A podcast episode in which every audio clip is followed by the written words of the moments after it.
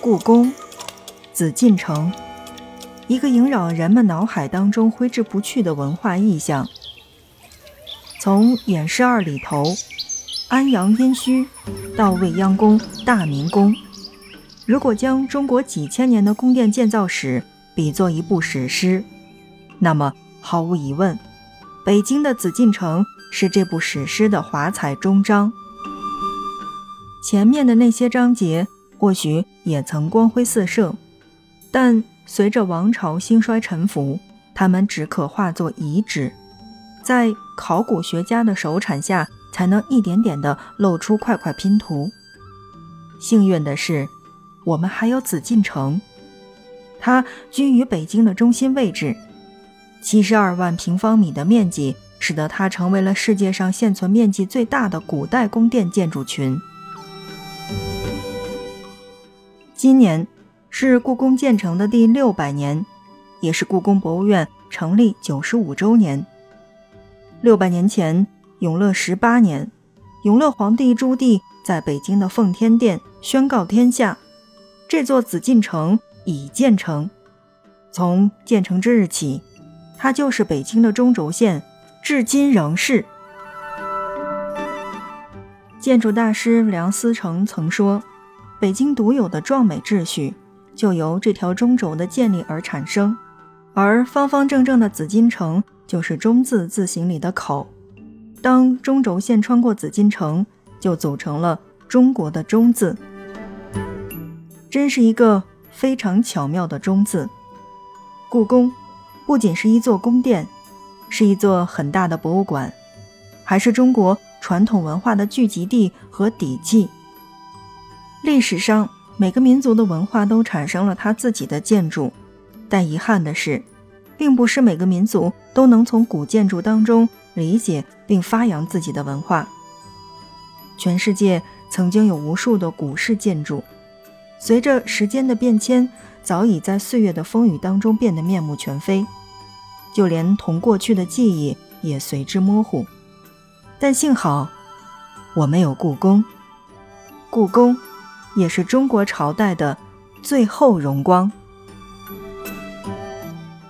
FM 轻奢时光，听着声音去旅行。今日，让我们一起走进故宫，来关注故宫六百年。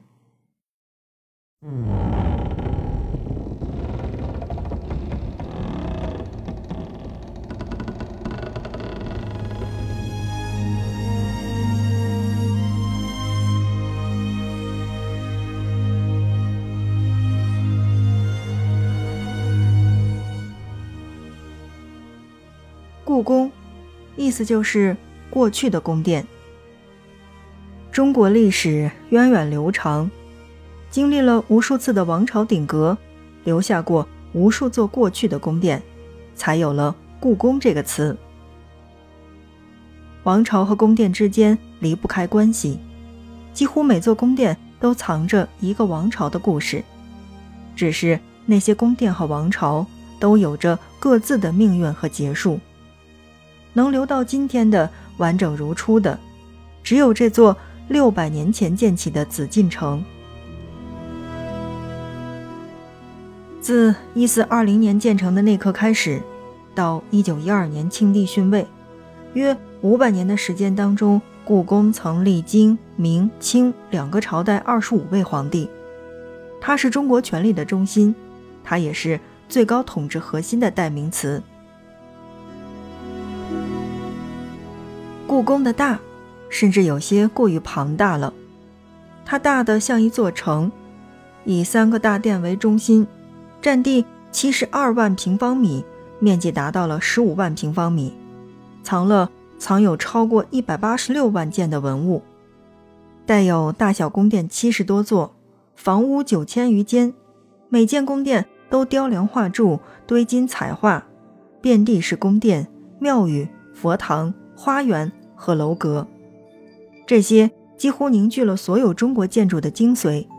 故宫还是世界上现存规模最大、保存最完整的木质结构的古建筑和宫殿之一。有时候，故宫它也很小，三大殿、后三宫加上东西六宫和后花园，就几乎囊括了一个王朝的国与家。有的时候，一个人身处在故宫当中，就像一粒沙子般渺小。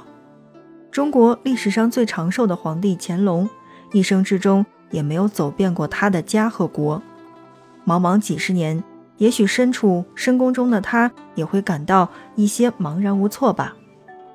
当生命选择缄默的时候，建筑依旧会向世人无声地诉说着那段往事。宫殿建筑。是古代中国最为辉煌的艺术篇章之一，在辉煌的背后，这座宫殿倾注了太多工匠的心血与命运，集古代最高建筑艺术成就为一身。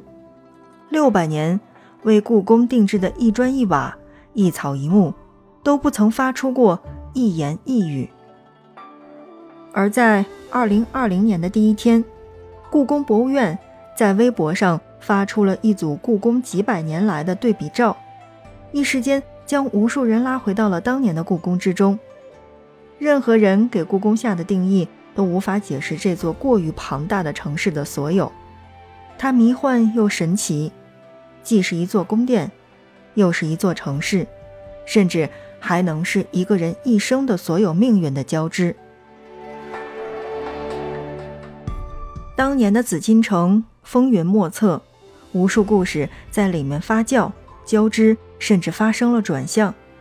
到了如今，它依然神秘依旧。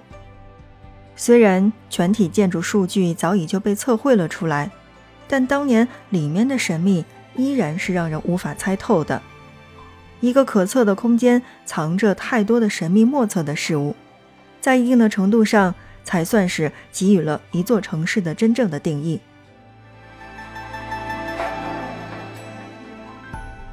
在这座城市之中，有着一座真正意义上的城市所携带的所有配件：宫殿、楼台、庙宇、佛堂、花园、楼阁，包括庭院、街道。同时，里面也拥有着皇帝、妃子、太监、大臣、厨子等人。他们在建筑之中生存和相遇，或同气连枝，或坑壑一气。这里就像是一个最早的微型社会的一个缩影。这些流动的人群，让整座故宫变得鲜活、充满灵动且富有灵气。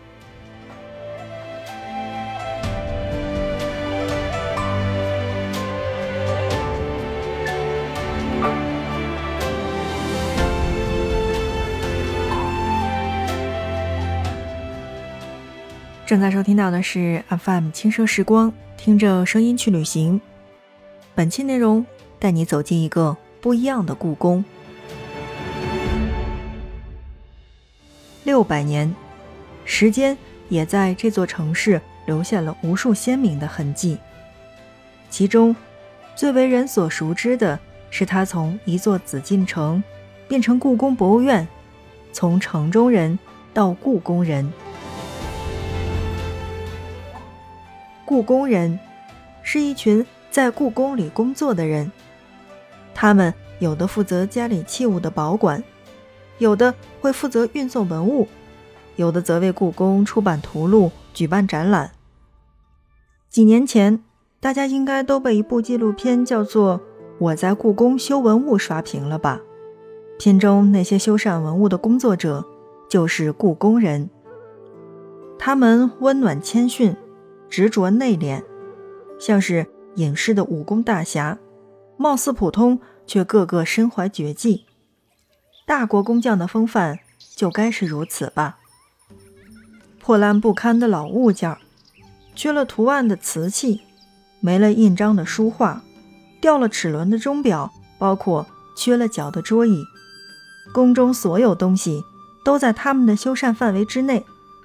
面对几百年前。甚至几千年的价值连城的文物，他们没有战战兢兢，反而透着一般寻常日子般的风轻云淡，把修文物当成了宫中生活的一个部分。一砖一瓦，就算再破再旧，也依然有生命。文物的价值是一个时代的证明和传承。很多人都认为说，只要把东西修好了就行了，其实并不是，而是在修文物的过程当中，需要和文物去交流，把当年的历史和自己的理解都融入到这件文物当中去，这样才能把一件文物修好。所以，如果你是看过我在故宫修文物的这部纪录片的小伙伴的话，一定会在他们身上看见的是传承下来的中国匠人的精神和牢固的信仰。如果说宫中的生活是由这群工作人员在主内，那么一定不能不提到的就是故宫博物院的前院长单霁翔院长。因为故宫对外的事务都是由他来进行主张的，他就像故宫的这座超级四合院的看门人。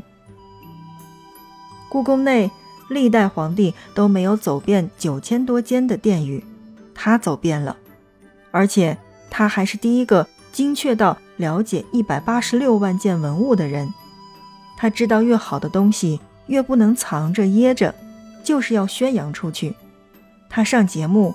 捧红了故宫，他像一把打开故宫门的大钥匙，揭开了故宫神秘的面纱，让本在江湖之远的老百姓真正的去了解到了我们的故宫。我们在很多的纪录片当中都知道，说每天沿宫墙走一遍，单院长已经踩破了二十双布鞋，自担任故宫博物院的院长以来是天天如此，所以也有人说。他是终日奔波苦，一日不得闲。故宫人保护家是一份该有的责任。被任命故宫博物院院长之前，单霁翔距离退休不到几年时间了。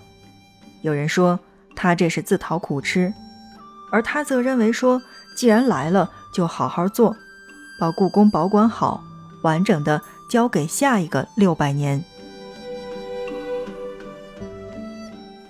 在单院长的管理下，故宫真的在慢慢的变好，禁烟，防止烟火毁坏文物和建筑，开了三十二个售票窗口，让大家五分钟之内买到门票。故宫越来越火，但价格却依然没有上涨，他担心会把这些条件不好的参观者拒之门外。故宫。除了有严肃庄严的宫殿，还有一些可爱的、灵动的猫。这些可爱的小猫咪，相传是宫廷御猫的后代，它们生活在故宫当中，每天守护着故宫。单院长说，这些猫都很尽职，文物的天敌就是老鼠，而有它们在，故宫里没有出现过老鼠。这些猫咪也都有自己的名字，像钮祜禄大庆、小鸟、菊天真，还有乌拉那拉二花、鳌拜、吉祥、如意和警长。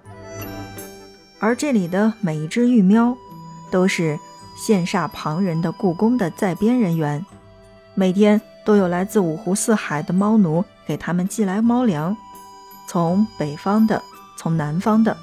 他们从不愁饿着，甚至大家还有人去点名去送礼。延禧宫的猫主子，今儿个有您的小鱼干儿，赶趟的来一下呗。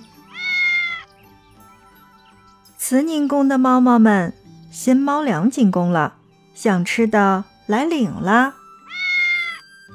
也许猫猫们都期待着有一天可以收到自己的快递吧。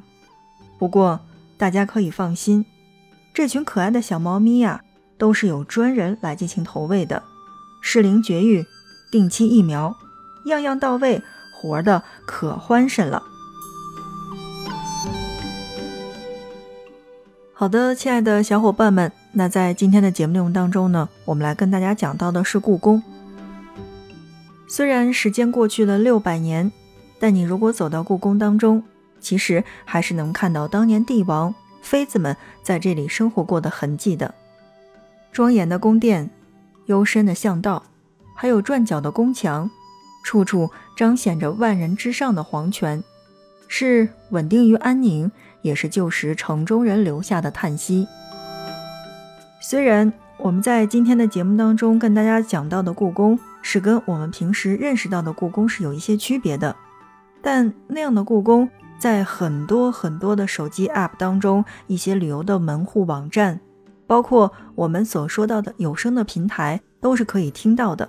我们在今天的节目当中跟大家聊到的是不一样的故宫，希望这样的一期节目可以给你带来不同的感受。